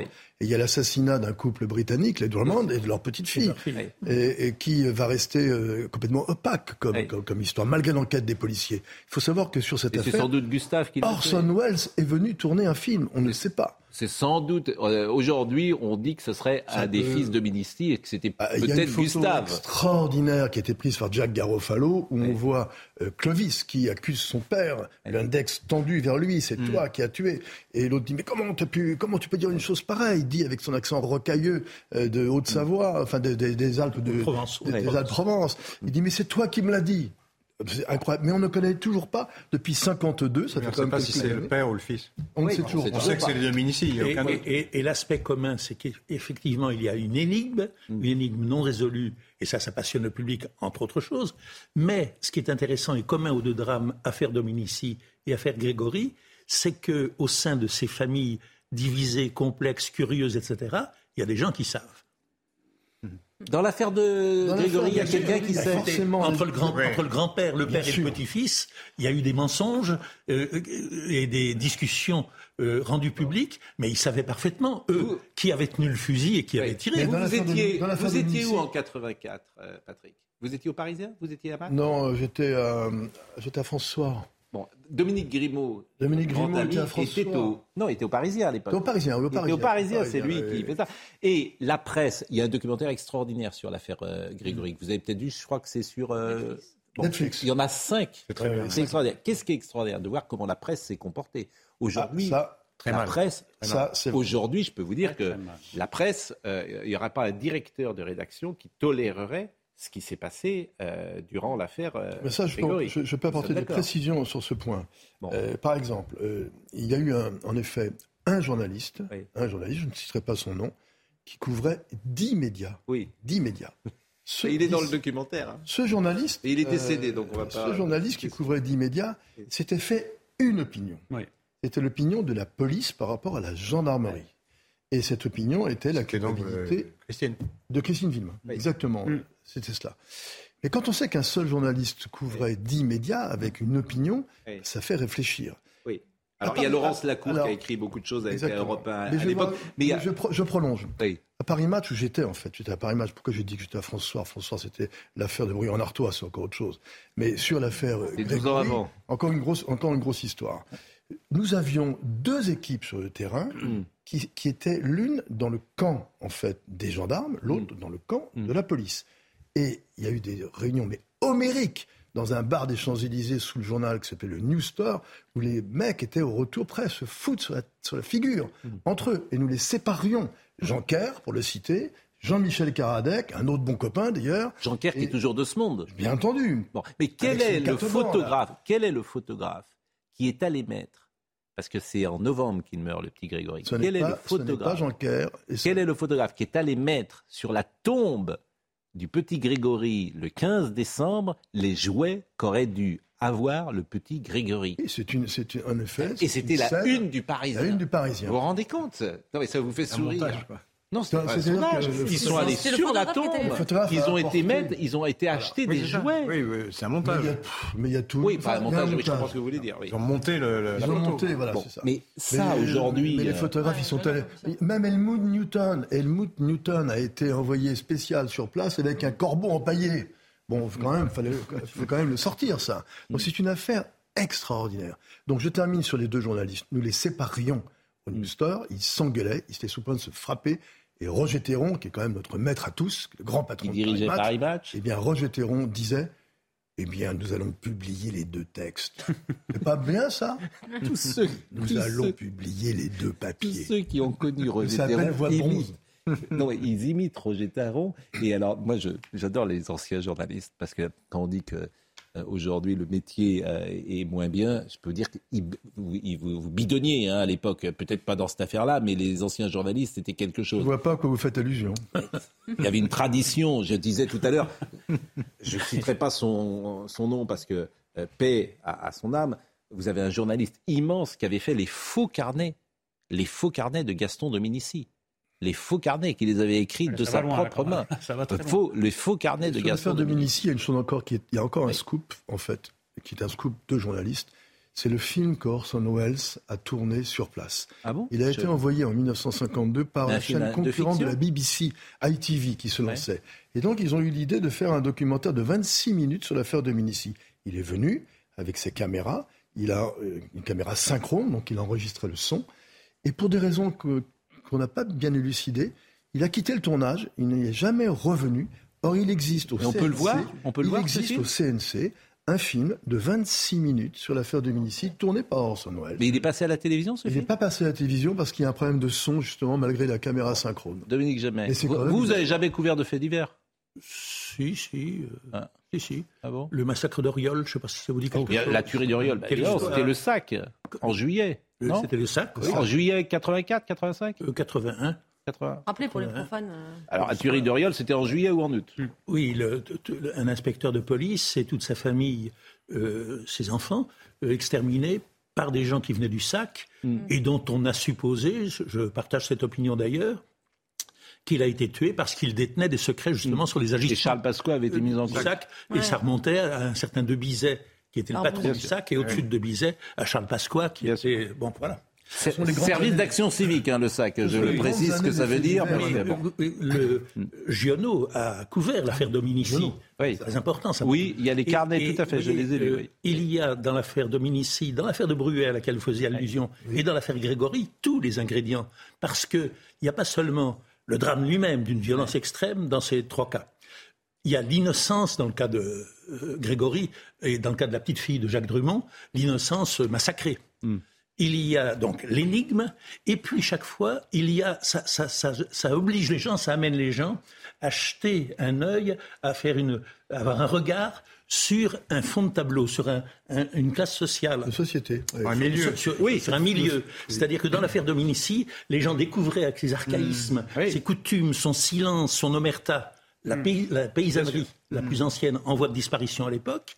Dans l'affaire de Bruès, si elle a passionné les gens, l'énigme était moins. Elle a été résolue Bah, d'ailleurs dans ce cas-là, mais c'était le riche, Le- le, bien bourgeois, sûr. Le notaire. Brigitte le notaire assassin. Le notaire. Et dans l'affaire euh, euh, Oui, Grégory, on a naturellement une plongée dans la France industrielle, dans la Lorraine industrielle en pleine crise, et dans une histoire de clan, une histoire de famille. L'affaire de Bruy était devenue très politique. Oui, complètement. parce que mais, c'était un mais le juge, propagande- mais parce que le, politique, Oui, mais le juge Pascal euh, là-dessus a donné des avait- confidences et avait il savait très bien que le juge, quand il a mis le notaire, il savait très bien que le notaire n'y il y a- était pour il y a rien. Mais bon, journaux-. Il y a des journaux qui ont maintenu contre l'évidence jusqu'à la fin l'hypothèse de la culpabilité du notaire, Oui, non pas Mais parce vous- qu'il était Oui, une coupable, presse mais parce qu'il était alternative, en notaire. Culpabilité de Vous, vous, vous, vous, je ne vais pas vous demander laquelle, mais vous, vous avez une euh, conviction sur l'affaire Grégory? Par exemple, où vous êtes euh, neutre, vous dites Non, j'ai pas de rien. conviction parce que alors, vraiment je la connais bien pour l'avoir. Vous n'avez pas de conviction parlé beaucoup avec Ouais. les, les reporters, les deux reporters. Euh, J'étais certainement, peut-être, je dois l'avouer, plus influencé par le récit de Jean Kerr. Mm. Mais pourquoi? Parce que Jean Kerr a passé des journées, des semaines, des mois sur le terrain. Et Jean Kerr, il exclut la responsabilité de la mère. Il exclut la responsabilité. D'accord. Vous pensez qu'un jour on saura Jean-Michel Caradec est un, un grand On croit savoir quand même que c'est un clan et pas l'autre. Mais C'est un clan, voilà. c'est Oui, ça. enfin, Vous pensez qu'on saura un jour On a une idée, voilà. Vous mais- pensez qu'on saura un jour? Écoutez, on- ça fait 70 ans qu'on ne connaît rien sur l'affaire de Dominici, sauf que Gaston, dans son hospice, a fini par avouer lui-même, du bout des lèvres Mais il qu'il avait tué âgé. les parents, mais pas la petite fille. Bizarrement, d'ailleurs, Oui. pourquoi pas la petite fille? Qu'il faut, Alors, et donc à ce moment-là, qui l'a tué Ouais. À ce moment-là, qui l'a tué Et il y a une interview extraordinaire de, de, de- des groupes dans la prison, Ah, dans la prison. de Gaston. Ouais, Là, fantastique. avec la voix de Guédron. Gaston Dominici est dans sa prison. etc. Et dans les titres, il a, extraordinaire avec une dans les titres, il a été question de Mm. l'OQTF, qui est une question qui a été lancée par l'affaire Lola. Est-ce que, si vous aviez eu le temps, vous auriez inclus l'affaire Lola dans votre... Naturellement. Je Mm. pense que l'affaire Lola est une affaire dont on n'a pas fini de parler, Mm. euh, loin de là. D'ailleurs, nous continuons, nous avons des équipes qui sont toujours euh, sur le terrain, euh, autour notamment de la famille de la, tueuse présumée, euh, enfin, qui est passée aux aveux, mais bon, c'est quand même une tueuse présumée, et aussi de la famille de la victime, bien entendu, comme toujours. Il faut toujours être dans les deux camps, il ne faut jamais être dans un seul camp. Et on pense qu'autour de, la, de la tueuse, il y a encore des zones d'ombre qui ne sont pas révélées. Par exemple, quand elle a dit qu'après la mort de sa mère, en 2020, en fait, elle avait commencé à perdre les plombs, plus ou moins. On sait très bien qu'en 2019, déjà, elle a eu l'altercation avec euh, les secrétaires médicales, et que donc, c'est pas tout à fait vrai, cette histoire-là. Donc oui, effectivement, je l'aurais probablement intégré. Alors évidemment, euh, avec les- les- le, recul qu'il faut toujours avoir, euh, et sans partir comme dans l'affaire de Bruyère, comme l'a fait cette presse alternative, corrigée par Jean-Paul Sartre lui-même. Parce que Simone de Beauvoir, à un moment, dans l'affaire de Bruyère en Artois, est sur le point d'écrire euh, un texte particulier. et des c'est Jean-Paul oui. Sartre qui va la freiner. Bon, euh, on va marquer, euh, justement, on va voir, c'est une forme, bien sûr, de, de, de fait de société également, et on va écouter Sandra Buisson, parce qu'aujourd'hui, euh, c'est une affaire qui remonte à 2017, c'est l'affaire Sarah, qui est référence au cas d'un homme accusé d'avoir violé une fille de 11 ans, 11 ans, qu'il avait estimée consentante. Et euh, cette affaire revient devant la justice. L'affaire avait à l'époque lancé le débat sur le seuil de non-consentement des mineurs. J'ai envie de dire qu'il n'y a même pas débat. Hmm. Euh, C'est-à-dire qu'à 11 ans, euh, c'est une enfant, euh, bien évidemment. Un nouveau procès s'ouvre aujourd'hui. En 2018, l'accusé de 28 ans est poursuivi pour atteinte sexuelle. Ce chef d'accusation traduit alors une situation où, perso- où une personne majeure a une relation sexuelle avec un mineur de moins de 15 ans sans user de violence, de menaces, de contraintes ou de surprise. La peine encourue est de 5 ans alors qu'elle peut atteindre 20 ans évidemment en cas de viol.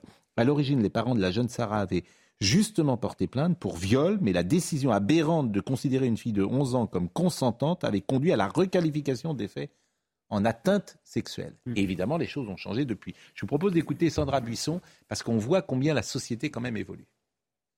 La cour d'assises va devoir déterminer si l'homme de 28 ans qui a eu en 2017 une relation sexuelle avec Sarah, alors âgée de 11 ans, a exercé pour cela sur elle une menace, une violence, une contrainte ou une surprise. Lui affirme depuis le début de la procédure qu'elle était consentante et qu'il ne connaissait pas son âge réel, estimant qu'elle avait plus de 14 ans, fait qu'elle conteste puisqu'elle a toujours affirmé lui avoir donné son âge quand ils s'étaient croisés quelque temps avant les faits. Sarah a reconnu qu'il n'y avait eu ni violence ni menace, qu'elle avait suivi cet homme chez lui sans s'opposer aux actes sexuels demandés, mais cela par peur qu'il ne devienne violent.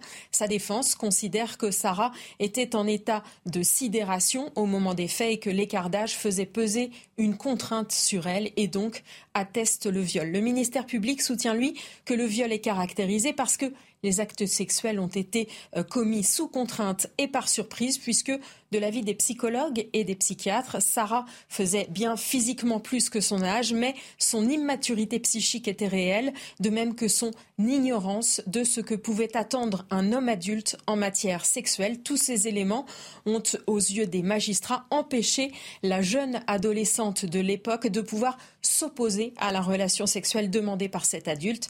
C'est ce que devra euh, déterminer la cour d'assises au terme des trois jours de procès. L'accusé risque jusqu'à 20 ans de prison. Depuis 2018, le cadre légal a évolué. La loi Billon date de 2021. Elle, elle établit un seuil d'âge de consentement à 15 ans. Cela signifie qu'en dessous de cet âge, l'agression sexuelle ou le viol peuvent être constatés et punis sans avoir à démontrer l'usage de violence, de contraintes, de menaces ou de surprise. Ça, c'est très important, le consentement. Et cette loi établit simplement qu'un enfant de moins de 15 ans ne peut être considéré comme consentant. C'est clair. Et ce qui est intéressant, c'est de voir ce que font les autres pays. Le seuil de non-consentement, c'est 12 ans en Espagne et aux États-Unis, c'est 14 ans en Allemagne et c'est 16 ans en Angleterre. Nous, donc on est au- quasiment au plus haut avec 15 ans. L'Angleterre, c'est juste 16 ans. Mais aux États-Unis, c'est par exemple 12 ans. C'est très très intéressant de considérer qu'en dessous de 15 ans, on ne consent pas. Et en, en Afghanistan, il n'y a pas de limite. Oui, mais. En Iran, en Iran, 9 ans. Oui, mais qu'est-ce que vous voulez dire? Ah Non, mais je, vous, faites le, vous faites le tour du monde. Je dis qu'il y a des. Non, mais il y a des c'est une vraie question. Mais, mais je vous dis pas le contraire. Oui, Bah, mais vous aussi, la traitez comme ça, Mais- euh, vous relativisez. en Ensuite, vous me dites cela. que je fais des conférences. Non. Mais attendez. Par contre, moi, moi, ce que je note- Vous parlez des États-Unis. Non, mais je trouve que c'est un vrai sujet. Mais je vous dis pas le contraire. Eh bien, en Iran Par et en euh, Afghanistan aussi, c'est un vrai sujet. Pascal, euh, oui, moi je, moi je suis absolument. Je trouve ça. Qu'est-ce que vous en pensez? Moi je trouve que c'est bien qu'il y ait un Oui, moi aussi, je trouve que c'est bien. Je trouve que c'est juste et c'est le propre d'une société civilisée. Oui, oui. Par contre, je m'étonne qu'on on considère que les enfants qui sont mineurs aient le droit de changer de sexe. Alors qu'on considère Oui. qu'ils n'ont pas le droit d'avoir des relations sexuelles. Ça me semble être un paradoxe euh, de notre société qui encourage le fait de changer de sexe. Et c'est une décision, là aussi, irrévocable. Enfin, et qui. euh, Ouais, comparaison Ah, si, si, si. bizarre. Oui, non, euh, bizarre, parce qu'il y a contrainte d'un côté. on n'est pas- on n'est pas assez mûr, si on n'est pas assez mûr pour pouvoir euh, consentir. Puisque- Ah, mais là, il y a pas mais d'élément on de contrainte, si puisque on n'est vous pas me- consentant, point. Non, mais 15 ans. je trouve que c'est cohérent On ce qu'elle dit. Si on on n'est pas la mûr, mais c'est bien sûr, je trouve que c'est cohérent ce que dit Eugénie, je vous assure. C'est même très cohérent. Je m'étonne que vous réagissiez comme ça. Parce qu'on ne peut pas d'un du côté dire On n'est pas on exactement. Elle a On raison. qu'on n'est pas assez mûr pour avoir une relation sexuelle, mais qu'on est assez mûr pour changer de sexe. Ben oui. C'est pas, mais c'est pas- pas Mais la même non. chose. Ben là, ben pourquoi c'est pas la même chose quelque chose ou pas? Non. Puisque, puisque- puisque vous me demandez d'être Oui, sérieux. mais je voulais dire quelque chose. Oui, mais Moi aussi. Je donne la parole permettez- dans- dans Puisque vous me demandez d'être sérieux, soyons sérieux. Oui. Il est de fait que, désormais en France, toute relation au-dessus de 15 ans pour la personne vict- supposée victime, toute relation entre un majeur et un mineur est désormais proscrite et punie. Et il y a euh, un seul, une seule catégorie d'âge qui échappe, ce qui donne à penser, figurez-vous, euh, à cette criminalisation des relations amoureuses sexuelles. Entre mineurs, il n'y a pas encore de, de punition. Et vous savez que euh, Roméo et Juliette sont également mineurs. Non, mais Écoutez, franchement, euh, je, je veux dire, on peut en parler pendant des heures, mais qu'un adulte s'intéresse à une jeune fille de moins de 15 ans, ce n'est pas convenable. Je suis désolé de vous le dire. Voilà, c'est tout. Je suis désolé de vous le dire comme ça. Je reprends, mais je suis d'accord avec vous. Laurent. Mais euh, donc c'est assimilé à une contrainte. Dès que la relation à deux, quand c'est une personne mineure de 15 ans, on dit bah c'est une contrainte en fait. Même si c'est pas. Euh, même quand il n'y a pas d'emprise, c'est tout ce que vous voulez. C'est ça le truc. Dans le cas du changement de sexe, je vois pas où est la contrainte. Personne n'oblige à. Non, mais on considère, on considère, que c'est une contrainte. Pas forcément. On considère que en dessous de 15 ans, on n'a pas la lucidité suffisante pour s'opposer à un adulte. Non, non, c'est pas, euh, donc, pas une question c'est une question de faire quelque chose. Non mais, là, il n'y a pas eu de contrainte, la jeune fille s'arrête, il n'y a pas eu de violence. Oui, on voit bien dans l'affaire, la, jeune fille, mineure euh, euh, est, réputée être sous contrainte. Quand par on principe. regarde les faits, par, principe. Ce qui est normal. Ce qui est pas non. Donc on n'est pas dans le cas d'un mineur qui change de sexe, c'est autre chose. Et pourquoi elle est dire que le mineur qui change de sexe, c'est pas très bien ce qu'il fait. Mais il est contraint par personne. Pourquoi on la considère sous contrainte A priori, parce qu'on considère qu'elle n'est pas assez mûre. Et donc, c'est ce que je dis, c'est qu'on considère qu'elle n'est pas assez mûre pour avoir une relation sexuelle avec un adulte. Mais on considère qu'un qu mineur peut changer de sexe. Moi, je suis très hostile à ces histoires de changement de sexe, de libéralisation. Néanmoins, le parallèle me semble hasardeux parce que d'un côté, il y a une contrainte, un crime non, il n'y a pas forcément de crime. On vous dit que c'est pas forcément un crime. C'est moins de 15 ans, interdit, point barre, qui est contraint oui, de pas C'est un délit, c'est un délit par principe, un à juste délit titre. Par la loi. De l'autre côté, oui. c'est pas un délit. Je trouve le parallèle hasardeux d'un point de vue intellectuel. Moi, Après, moi, les histoires de changement de sexe, j'y suis euh, aussi opposé que vous parce que je trouve ça délirant. Moi, je considère qu'on devrait l'interdire aux mineurs. Dans le cas qui est jugé. Qui les oblige? Dans le cas qui est jugé aujourd'hui, tout le monde est d'accord qu'il n'y a pas eu de violence. Mais sans violence, il y a eu contrainte. Ben oui. Mais je pas ça se tient, je trouve ça pas tout à à. Changement de sexe. Ah non, aucun. Mais vous avez, on d'accord. Vous avez remarqué que peut-être on parlait aussi d'une affaire qui est en cours, qui est jugée aujourd'hui. Oui, oui, oui. Hein, d'un majeur qui a euh, eu une relation sexuelle avec une mineure. Oui, c'est ce que je viens de dire. Eh ben, d'accord. Donc, je suis bien dans le sujet. Vous prenez un ton agressif pour me dire que vous êtes d'accord avec moi. Bon, euh... ce type, de, fait, divers. Jacques Expert, oui. Euh, qui a alors je ne sais pas si je peux le citer ou pas d'ailleurs, parce qu'il m'apporte sur euh, l'affaire. Euh, il connaît très bien. Laquelle? L'affaire Grégory. Ah, Grégory, oui. Bon. Et euh, bon, je ne sais pas si je vais le citer quand même, parce que je. je mais dans l'affaire Grégory, moi, voilà, je Il doit nous écouter. Si je peux le citer, qu'il me dise. Dans l'affaire Grégory, on a quand même une idée oui, je dirais pas très clair, mais enfin, relativement clair d'où est venu le crime, comment ça s'est passé. Non, bah, non, pardonnez-moi, bah, non. Bah, moi, sont mais, plus mais entre ceux. Le problème, c'est qu'il la Visiblement, celui bah, qui a bah, enlevé le petit Grégory n'est pas forcément celui qui l'a tué. Oui, mais enfin, on sait qui l'a enlevé à peu près. Mais qui l'a enlevé Non, bah là, ah il y a une deuxième énigme dans l'affaire Grégory. On l'appelait Grégory, mm. car c'est une affaire à double détente, au moins. Si Jean-Marie Villemain en tuant son cousin, roche, a un innocent, c'est une chose. Si Jean-Marie Villemain a tué quelqu'un qui oui. est effectivement coupable ou complice, c'est une autre chose. Donc c'est une affaire sans fond. Une affaire qui est mal partie au départ parce que la gendarmerie oui. Euh, a un peu on va pas euh, traîné au départ. Euh, Grégory, mais les grandes affaires en fait, les, énigmes se résolvent souvent assez tôt quand sur le terrain, les gendarmes interviennent immédiatement. Et, et, et dans l'affaire Boulin, comme dans l'affaire Grégory. L'affaire Boulin, c'est autre chose. Euh, non, mais d'ailleurs, est-ce que c'est un fait divers, l'affaire Boulin Il y a un point commun. elle est dedans, euh, l'affaire Boulin Non, on n'est pas dedans. Ouais, parce mais, que moi, j'ai des grandes histoires, comme par exemple l'affaire du baron en pain, ou bien l'affaire Mérine. Mérine, c'est quand même romanesque, quelque part. C'est plus que romanesque. Il y a eu des films, des livres, mais etc. Il y a, Ce sont ces grands faits divers-là. Excusez-moi. Non, c'est moi, c'est moi. Mm.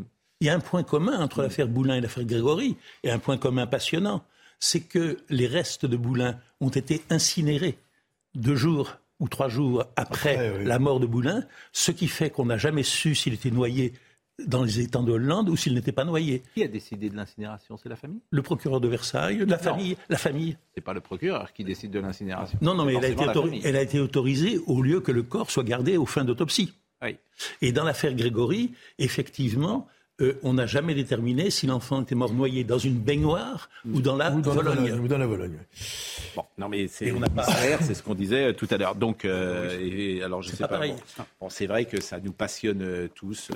Mais je vous recommande Mérine. Je vous recommande Mérine. Audrey Berthaud. Audrey Berthaud, le rappel des titres. Le gouvernement veut créer un titre de séjour métier en tension, proposition du ministre du Travail. Il veut également mettre fin au délai de carence qui empêche les demandeurs d'asile de travailler pendant leurs six premiers mois en France. Ces propositions feront partie du projet de loi sur l'immigration. Le projet de méga bassine de Sainte-Soline continue de susciter la colère d'une partie des écologistes. Si les manifestants ont quitté les lieux, ils ont promis de revenir pour bloquer l'avancée du chantier. Les travaux n'ont pas repris ce matin. Les militants ont annoncé une conférence de presse tout à l'heure à 11h. Et puis un missile balistique tiré par la Corée du Nord est tombé près des eaux sud-coréennes. Selon Séoul, au moins neuf autres missiles auraient également été tirés. Euh, la réponse de Séoul, justement, qui ne s'est pas fait attendre. Trois missiles air-sol de précision ont été tirés. Les faits divers, et puis vous n'avez peut-être pas parlé de l'affaire la plus extraordinaire qui est toujours en place, avec un mystère total, et tous les journalistes de France. Jubilard Non, Ferligonès. Ah oui, bien sûr. Le, ce, Ah oui, parce qu'il est peut-être vivant. Oui, Et je donc, sais bien, mais ça- ça, c'est votre côté nantais. Bah, je vous remercie. je veux dire, bon, euh, c'est, Se sent solidaire de Ligonès. Je dire, franchement, c'est, Laurent, je veux pas, c'est, un sujet grave, c'est un sujet grave. À la réalisation, Virginie Leblond-Tailleb, à la vision, Ludovic Liébard, au son, Raphaël Lissac et Noah Cormon. Merci à Marine Lançon, à Alban Gamet euh, de Saint-Germain. Euh, je remarque Maureen Morandini dans une seconde et je rappelle vraiment ce livre de Florence Henry. Et je vous remercie beaucoup euh, d'être venu parce que c'était pas facile pour vous euh, de faire ces 500 km entre Brest et Paris. Vous les avez fait cette nuit pour être avec nous puisque hier soir, vous nous aviez prévenu que euh, vous souhaitiez témoigner. Et effectivement, ici, on donne parfois la parole à ceux qui ne l'ont pas forcément ailleurs. Je vous remercie grandement. Rendez-vous ce soir.